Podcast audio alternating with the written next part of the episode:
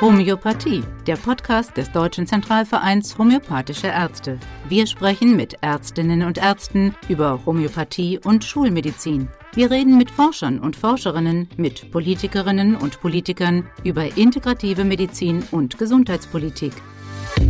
Herzlich willkommen bei der Podcast-Reihe des Deutschen Zentralvereins Homöopathische Ärzte. Heute mit der dritten Folge zum Thema Anamnese oder warum ist das Gespräch gerade in der Homöopathie so wichtig? Mit mir zusammen Dr. Michaela Geiger, erste Vorsitzende des Deutschen Zentralvereins Homöopathischer Ärzte. Michaela Geiger ist Hausärztin, Homöopathin und Notärztin. Und per Videokonferenz uns zugeschaltet ist Dr. Alexandra Schulze-Rohr, auch Hausärztin, aber in Lübeck, deswegen zugeschaltet, Ärztin für Allgemeinmedizin mit der Zusatzbezeichnung Homöopathie. Seit vielen Jahren ist sie auch im Deutschen Zentralverein Homöopathische Ärzte im Vorstand tätig und dort für die Weiterbildung zuständig. Mein Name ist Martina Klöpfer und ich werde Sie hier durch den Podcast begleiten. Steigen wir gleich gleich richtig ein. Warum ist das Gespräch in der Homöopathie so wichtig? Warum wird so viel Wert auf eine gründliche Anamnese gelegt? Vorausschicken möchte ich, dass natürlich die klinische Diagnose die Basis ist. Für uns ist es wichtig, ähm, in der gründlichen Anamnese zum einen einen offenen Spontanverlauf des Patienten zu geben, dass er sich in seinen unterschiedlichen Aspekten frei präsentieren kann und eben dann noch aus ärztlicher Sicht einen gelenkten Bericht auch mithaben, damit wir zu dem vollständigen Symptom kommen. Für uns ist es eben relevant, dass wir möglichst die vielen Mosaikbausteine, die diesen Problematik eben deutlich machen, erkennen und wahrnehmen. Wie macht man das in Lübeck, Frau Dr. Schulze-Rohr? ähnlich. Äh, und Ähnlichkeit ist ja auch ein ganz gutes Stichwort äh, in der Situation, weil Hahnemann sagt uns ja, wir sollen das Mittel finden, was die Symptomatik des Patienten ähnlich abbildet. Äh, und um zu wissen, was dieses Arzneimittel, welches Arzneimittel das sein könnte, müssen wir erstmal das Krankheitsbild erfassen können. Das heißt, wir müssen den Patienten in all seinen Beschwerden, in der konkreten Situation, aber eben auch, wie Frau Geier eben schon sagte, mit der seiner Familienanamnese, seiner eigenen Anamnese, der genauen Beschreibung seiner Symptome erfassen können, um hinterher ein Mittel zu finden, was für ihn passt ich sage meinen Patienten immer, dass mich alles interessiert. Das heißt, der Patient soll einfach erzählen von sich, so wie er sich erlebt, so wie er seine Beschwerden erlebt. Und ich gebe auch immer Beispiele dazu und sage, wenn Ihre Mensesbeschwerden durch Kälte besser werden, dann sagen Sie, meine Mensesbeschwerden werden durch einen Eisbeutel auf dem Bauch besser und erzählen Sie mir nicht was von Wärme, nur weil alle immer sagen, Wärme ist besser bei Mensesbeschwerden. Und wenn Sie Angst vor Käfern haben, dann sagen sie mir, dass sie Angst haben vor Käfern und sagen mir nicht, naja, ich weiß schon, Käfer tun nichts, aber ich habe eben trotzdem Angst. Das ist in dem Fall völlig egal. Und wichtig ist es halt auch, um abzuschätzen, wie ist das Krankheitsbild. Also ich brauche eine klinische Diagnose, um sagen zu können, wie wird der Spontanverlauf sein. Habe ich äh, eine Erkrankung, die ohnehin rezidivierend ist? Kann ich nicht auf jeden Fall sagen, oh, dem Patienten geht es besser, das war jetzt ich, sondern muss ich so bescheiden sein zu sagen, naja, vielleicht war der Schub jetzt ohnehin vorbei. Also als etwas banales Beispiel, wenn ich jemandem im Mai ein homöopathisches Arzneimittel gebe und im August sind seine Heuschnupfenbeschwerden weg, dann muss ich schon ein gesundes Ego haben, um zu sagen, das war jetzt ich. Ähm, dann ist vielleicht einfach auch die Saison vorbei. Und um das erfassen zu können, um mir ein Bild machen zu können, auch von der äh, Erkrankung, die er hat, aber auch um die sogenannten Red Flags auszuschließen. Also übersehe ich das vielleicht, hat er 10 Kilo Gewicht verloren oder weil er vielleicht einen Darmkrebs hat oder sowas, ist es natürlich, wie für jeden Arzt wichtig, ähm, den Patienten in seiner Symptomatik ganz zu erfassen, schulmedizinisch sowieso und homöopathisch noch einmal mehr. Damit sind wir ja eigentlich schon richtig tief drin. Mich würde nämlich interessieren, ich meine, in der konventionellen Medizin spricht man ja auch von Anamnese, aber Sie haben es ja schon ein bisschen angedeutet. Ich würde jetzt gerne noch mal ein bisschen ins, ins Detail gehen. Wie müssen wir uns denn so eine Anamnese im Detail vorstellen, wenn ich zu Ihnen in die Praxis komme? Eben die zwei verschiedenen Aspekte, die jetzt da wirken. Zum einen eben einen offenen Bericht, dass der Patient wirklich versucht, von Anfang seiner Beschwerden bis zu dem Zeitpunkt, in der er die Konsultation auch hat, ohne dazwischen Fragen frei berichtet auch.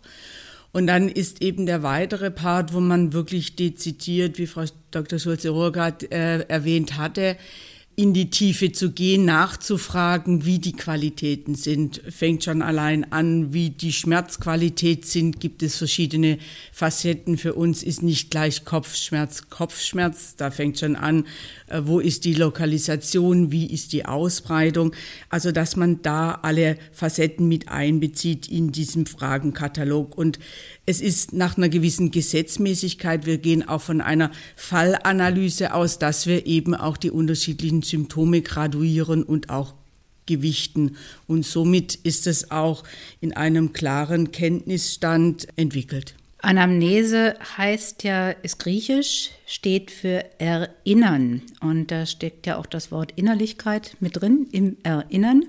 Sie helfen also Ihren Patienten, Ihren Patientinnen beim Erinnern. Wie machen Sie das, Frau Schulze-Rohr? Das erste ist der Spontanbericht tatsächlich. Das ist eine offene Frage. Äh, eigentlich sollen alles offene Fragen sein, aber auch das gelingt ja leider nicht immer. Der Patient kommt und erzählt, warum er da ist. Und je nach Natur des Patienten dauert das lang oder auch weniger lang. Und danach, wenn er damit fertig ist und man ihn hat ausreden lassen, fragt man nach. Das heißt, die wichtigen Details werden noch einmal nachgehakt.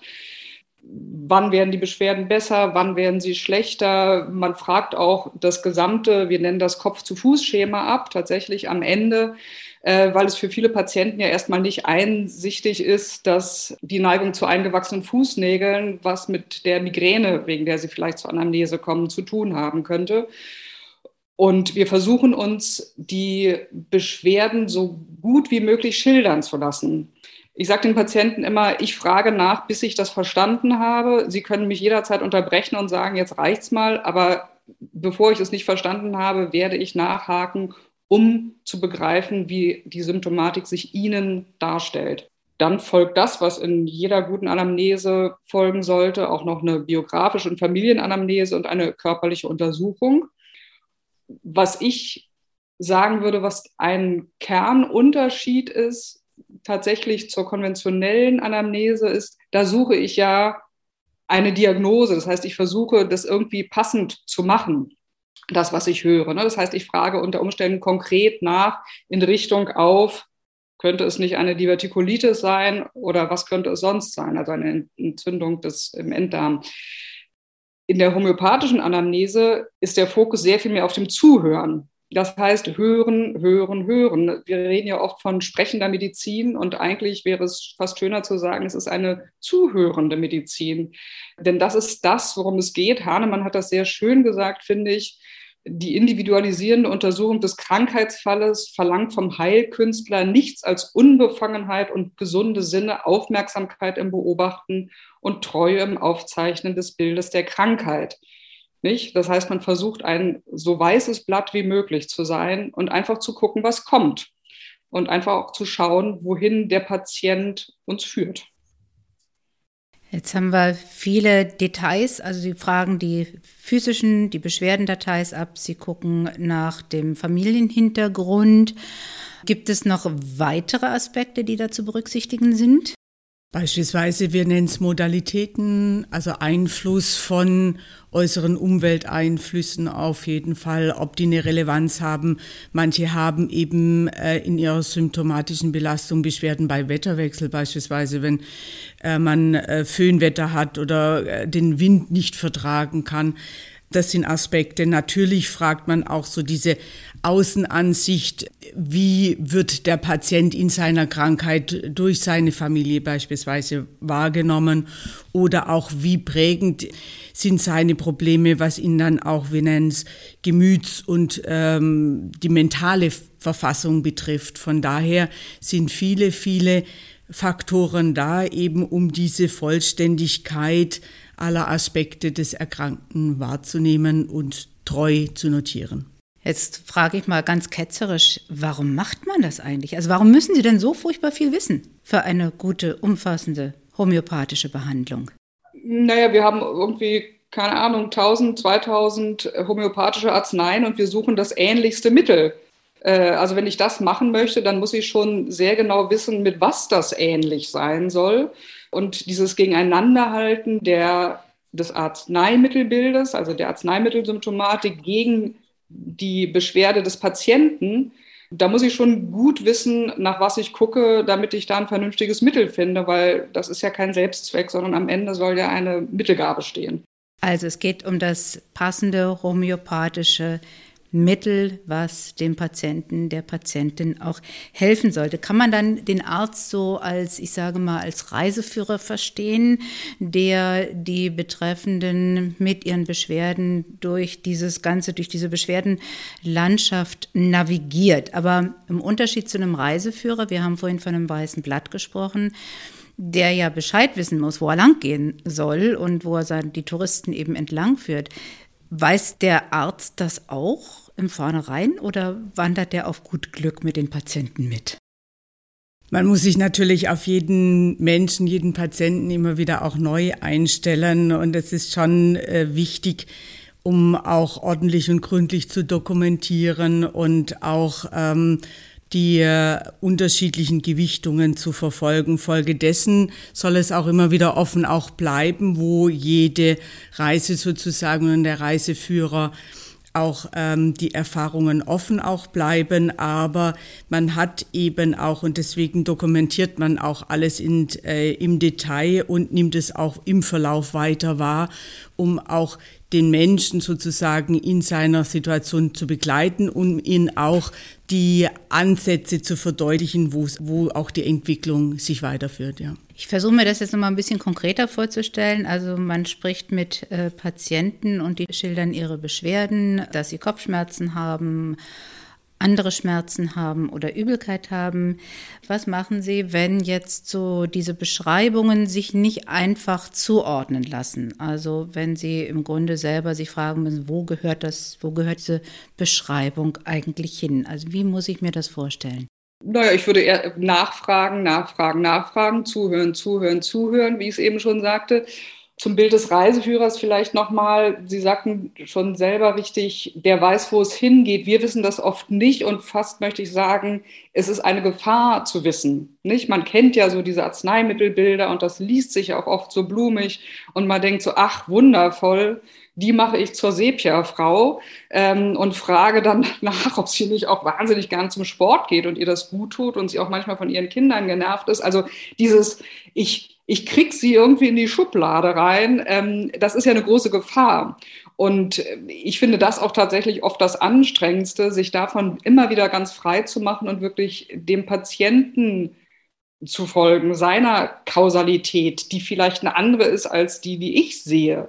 Ne? Und mir kein Bild zu machen und nicht zu sagen, na, meiner Meinung nach sieht es aber so und so aus, sondern zu sagen, okay, er erlebt das so, und das ist ja auch was Tolles, also sich dafür interessieren zu dürfen, nicht? sich einzulassen auf die Sicht der Dinge. Ich höre so oft jetzt bei Patienten, die nicht bei mir homöopathisch sind, die erzählen mir irgendwas, wo ich denke, ach geil, das wäre so ein schönes homöopathisches Symptom. Es darf mich aber nicht interessieren, sondern ich muss sagen, ja, das ist eine äh, chronische Sinusitis und du willst Amoxicillin, hier hast du es. Und das ist fast ein bisschen schade dann manchmal. Also, was Sie gerade beschreiben, ist eine recht zeitaufwendige Form des Gesprächs und gar nicht so selbstverständlich im äh, Leistungskatalog abzubilden. Wie viel Zeit braucht so ein Gespräch eigentlich? Also in der Erstanamnese sind sicherlich unterschiedliche Aspekte, aber es kann schon sein, dass man eine Stunde dafür benötigt, um die ganze biografischen Aspekte des Patienten mit aufzunehmen. Nur da ist auch wieder die Betonung, es ist jetzt keine äh, schöne Gesprächstherapie, wie man es eben mit äh, Freundin oder Kollege auch macht, sondern wirklich es geht um das Zuhören und äh, dann dezidiert nochmal nachzufragen und nachzuhaken. Es ist ein sehr intensives Gespräch auch, kann auch sehr unangenehm sein, wenn natürlich auch schambehaftete Punkte angesprochen werden.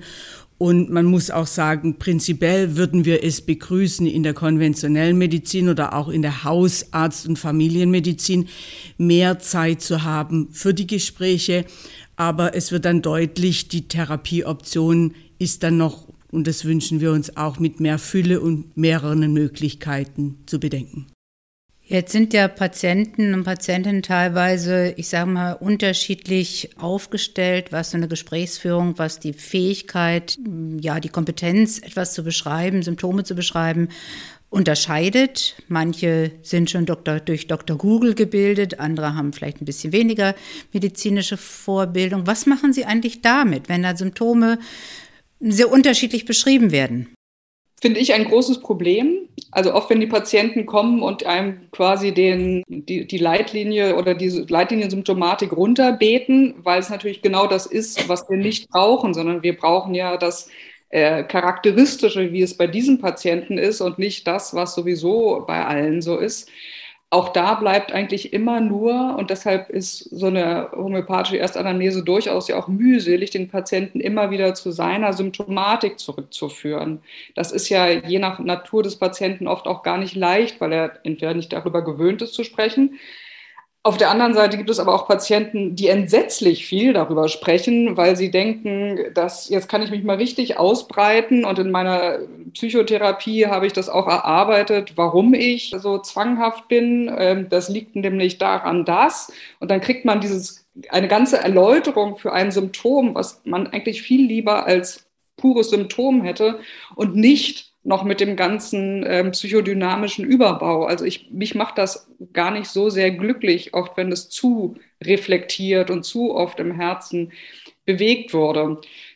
Ja, es, es geht im Grunde um das, immer wieder um das Ringen der Patientensymptomatik, so wie sie ist. Und den einen muss man mehr aus der Nase ziehen. Das Schlimmste ist immer, wenn die sagen, wie schwitzen Sie denn normal? Was essen Sie denn gerne normal? Haben Sie denn Durst normal? Ja, damit kann ich nämlich nichts anfangen. Also am besten sind tatsächlich diese Äußerungen, die die Patienten spontan machen. Eine Sternstunde für mich es sind oft Kinder tatsächlich da. Ne? Wenn ein Kind einem nachts erzählt, was der Nachtschreck, warum es, was es da erlebt, das ist großartig, weil die genau diese äh, Einfachheit noch haben und die Dinge wirklich so schildern, wie sie sie erleben. Und das ist oft großartig. Das eigene Erleben differiert ja manchmal doch sehr von der äußeren Wahrnehmung. Also Sie sagten ja gerade, Sie gehen der Sache auf die Spur. Also bei einer Beschwerde, wie genau das beschrieben wird, nehmen wir mal einen Schmerz. Ne, jeder empfindet ja Schmerz anders, aber ich habe jetzt so gelernt, dass in der Homöopathie die Art des Schmerzes oftmals sehr aussagekräftig ist. Wie gehen Sie damit um, mit diesen persönlichen, subjektiven Empfindungen? Es ist natürlich wertvoll, wenn der Patient äh, sich so dezidiert auch beschreiben kann. Also wie sind die Qualitäten, äh, was beeinflusst ihn, wie er das beschreibt. Auch das ist sehr wichtig. Und wie gesagt, es ist am schwierigsten, wenn da relativ wenig an Facetten kommt an der Symptomatikbeschreibung, weil die Menschen es gar nicht gelernt haben, sich so auszudrücken und sich auch selbst in ihren Befindlichkeiten zu beschreiben. Finde ich auch. Ich finde, wenn ein Schmerz nicht konkret beschrieben werden kann, ist das oft Symptome, die ich lieber lasse. Mein Klassiker ist ja immer, der Patient sagt, ich habe stechende Kopfschmerzen, dann sage ich, sticht das eher wie ein Messer oder wie tausend Nadeln. Und dann sagen die, na, ist eher wie so eine Faust in der Schläfe. Ja, schon kann man das Symptom stechender Schmerz eigentlich in die Tonne treten. Und so sind die Warnungen ja sehr unterschiedlich. Und ich glaube, Hand aufs Herz, wenn wir uns selber, für uns selber mal ein Mittel suchen, ja, und man sagt, naja, wie fühlt sich das jetzt eigentlich an in meinem Hals, denkt man so, ja, irgendwie blöd, tut weh, aber bis mir dann wirklich, bis ich sagen könnte, das ist wie eine Fischgräte im Schlund, ja, oder äh, als würde ein Reibeisen äh, sein, wenn ich schlucke oder sowas, das ist so schwierig und ganz oft hängt man da wirklich äh, an diesen Beschreibungen und wenn die nicht sehr gut sind, sind das Symptome, auf die ich mich eher nicht stütze, weil ich ähm, zu oft erlebt habe, dass die Patienten dann hinterher sagen, habe ich das gesagt? Nee, das aber, also stechend meinte ich eigentlich gar nicht so. Die sagen dann halt in der Not irgendwas, ja, damit der Arzt endlich aufhört zu fragen. Und das kann ja das Ziel nicht sein. Jetzt ist ja oftmals der Vorwurf im Raum, aha, das mit der Homöopathie ist ein Placebo-Effekt und Teil dieses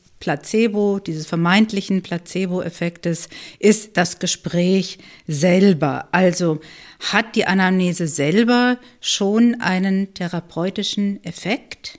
Ja, ganz bestimmt. Ne? Das ist ja schön, sich ja. mal äh, austoben zu können und seine Symptome zu schildern. Ähm, also ich kann nur sagen, ich bin selbst als Patientin ja zur Homöopathie gekommen, da war ich 25 und das fand es wundervoll, dass sich endlich mal jemand wirklich für die Banalitäten meines Daseins interessiert und ich ihm alles, alles erzählen kann. Und ich weiß doch sehr genau, dass ich rausging und bekam dann von der Ärztin so ein äh, Tütchen mit zwei Kügelchen und sagte, und das nehmen Sie mal heute Abend. Dann dachte ich so, okay, was ist denn das jetzt für ein Fake gewesen? Das, das kann doch nicht das Ergebnis dieses Gesprächs gewesen sein. Und dachte so, naja, das ist ja schade um das schöne Geld. Ich war ja junge, kritische Medizinstudentin, dachte, das so, so was Blödes, ne, aber immerhin hatte ich schön erzählt. Also ich war wirklich nicht äh, darauf bedacht, dass da jetzt irgendwas Positives passieren würde. Und dann habe ich den schlimmsten Neurodermitis-Schub meines Lebens bekommen. Und dann habe ich gedacht, das möchte ich auch können. Also natürlich hat diese Anamnese einen Effekt, wie alle Anamnesen, wie jedes Kümmern des Arztes, wie jeder weiße Kittel, wie jedes ähm, über die Brille schauen und sagen, das kriegen wir hin.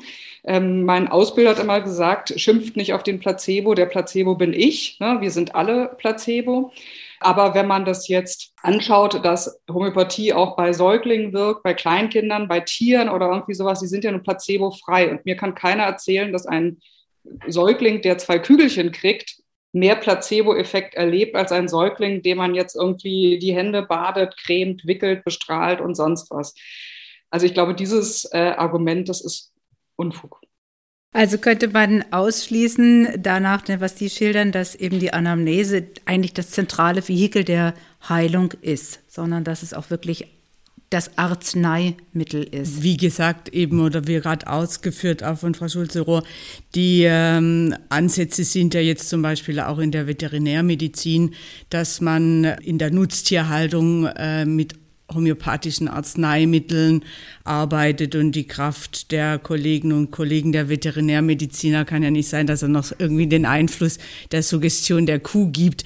Von daher ist das hinfällig und die wichtigen Aspekte auch in dem ähm, in der Anamnese. Es ist eben nicht ein schönes Gespräch, sondern wirklich ein ein Zuhören, ein facettenreiches Zuhören, wo man eben auch unangenehme Fragen auch stellt und der Patient auch in diesem Prozess natürlich schon mal auch für sich selektieren kann, was ist ihm wichtig, wo sind seine Prioritäten und aus unserer Sicht natürlich, welches passende Arzneimittel betrifft es auch. Und von daher ist es eine sehr intensive und auch äh, unangenehme teilweise oder schamhaft gegebene Situation und von daher hat es einen ganz anderen Effekt. Sie haben immer wieder erwähnt in Ihren Beschreibungen, dass das auch für den behandelnden Arzt, die behandelnde Ärztin durchaus einen sehr zufriedenstellenden äh, Effekt hat. Würden Sie sagen, dass eine Anamnese, die sich so viel Zeit lassen kann, die den Patienten, die Patientin insgesamt betrachtet, auch vielleicht den Hintergrund, dass das stressfreier ist als in der konventionellen Medizin? Es ist auf jeden Fall intensiv und äh, man muss sagen, alle Aspekte, sei es jetzt in der konventionellen äh, Anamnese oder auch in der erweiterten Anamnese, die wir aufzeigen, kostet es Kraft und ist auch intensiv, weil schon allein die Kunst, sich immer zurückzuhalten und wachsam und treu die Symptome des äh, die geschilderten Symptome niederzuschreiben und da auch Neutralität zu wahren verlangt viel von einem ab. Von daher sind dann nochmal ganz andere Qualitäten mit dabei. Mal ganz neugierig gefragt, wie viele solcher Anamnesegespräche schaffen Sie denn am Tag und dabei wach zu bleiben? Also ich mache, habe noch nie mehr als zwei in der Woche gemacht. Das ist einfach mein Limit, weil ich das tatsächlich sonst, äh, ich habe ja auch eine normale, in Anführungsstrichen, Kassenpraxis. Mehr schaffe ich nicht. Und manche Anamnesen beleben ein Jahr und sind wahnsinnig spannend und man lernt viel und hört gerne zu. Und manche sind einfach auch wahnsinnig langweilig vielleicht mal oder man findet den Patienten lästig. Es ist einem ja nicht jeder a priori sympathisch und sich dann immer wieder tatsächlich das gilt ja jetzt nicht nur für homöopathische Gespräche, ähm, in diese Arztrolle zu bringen und das eben das Bedürftige an den Patienten zu sehen und wirklich sich darauf zu fokussieren. Aber das ist natürlich anstrengender, wenn man es zwei Stunden macht, als wenn man es 20 Minuten macht. Und manchmal kann ja so eine Triptanverordnung bei einer Migräne auch entlastend sein. Ne? Dann bin ich nämlich ganz schnell raus und, und muss mich gar nicht so lange damit beschäftigen. Aber wenn es gut funktioniert und wenn man einen guten Kontakt zu den Patienten hat und den auch lange begleitet und man merkt, wie er sich entwickelt und wie er sich auch in seiner Wahrnehmung äh, entwickelt und in seinem Umgang mit seiner Krankheit entwickelt, das ist wirklich ein Geschenk und das ist am Ende befriedigender. Dann danke ich Ihnen ganz herzlich für dieses Gespräch, für die vertieften Erläuterungen einer Anamnese und warum ein Gespräch beim homöopathisch behandelnden Arzt, bei der homöopathisch behandelnden Ärztin so lange dauert, warum man sich Zeit nehmen sollte und Geduld mitbringen sollte. Ganz herzlichen Dank hierfür. Homöopathie, der Podcast des Deutschen Zentralvereins homöopathischer Ärzte.